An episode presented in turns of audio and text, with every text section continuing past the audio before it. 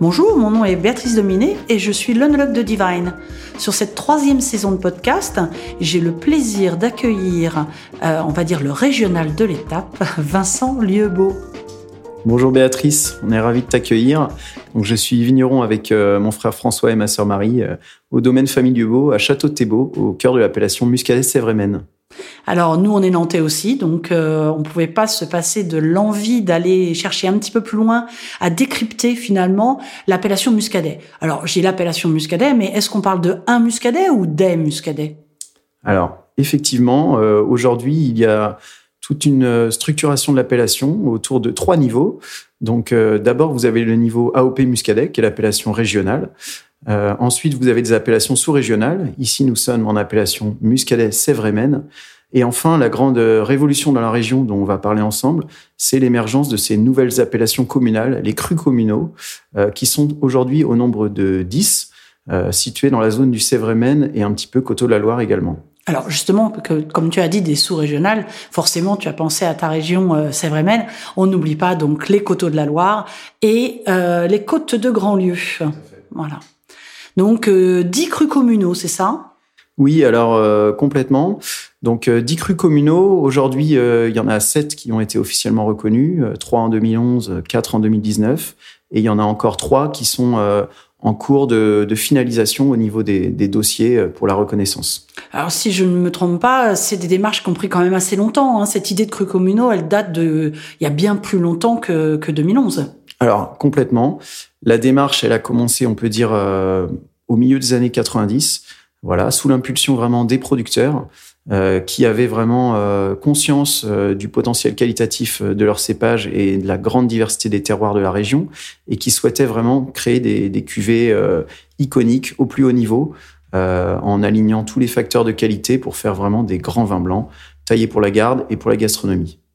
Tout à fait. On parlait euh, lors du cépage melon de Bourgogne ou melon, pas tout court du coup, euh, de patchwork de sol. Est-ce que tu peux m'en dire un petit peu plus sur justement les origines de ces terroirs au niveau local? Complètement. Donc, euh, ce qui est assez méconnu, c'est que le, muscadet bénéficie vraiment d'une grande diversité de, sous-sols, qui est quasiment unique en France, voire au monde. ceci, c'est lié à cette ancienne chaîne de montagnes qui était à l'emplacement de, de, Nantes et de la Bretagne il y a 300 millions d'années, qui s'appelait le massif armoricain.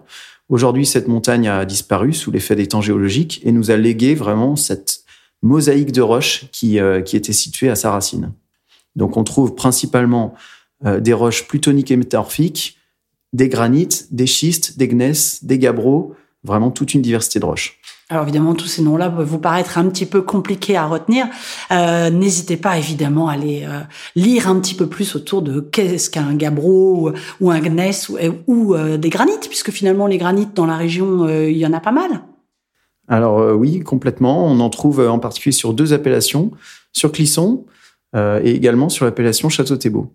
Ah oui, évidemment, c'est donc c'est ta commune, donc là tu peux bien nous en parler.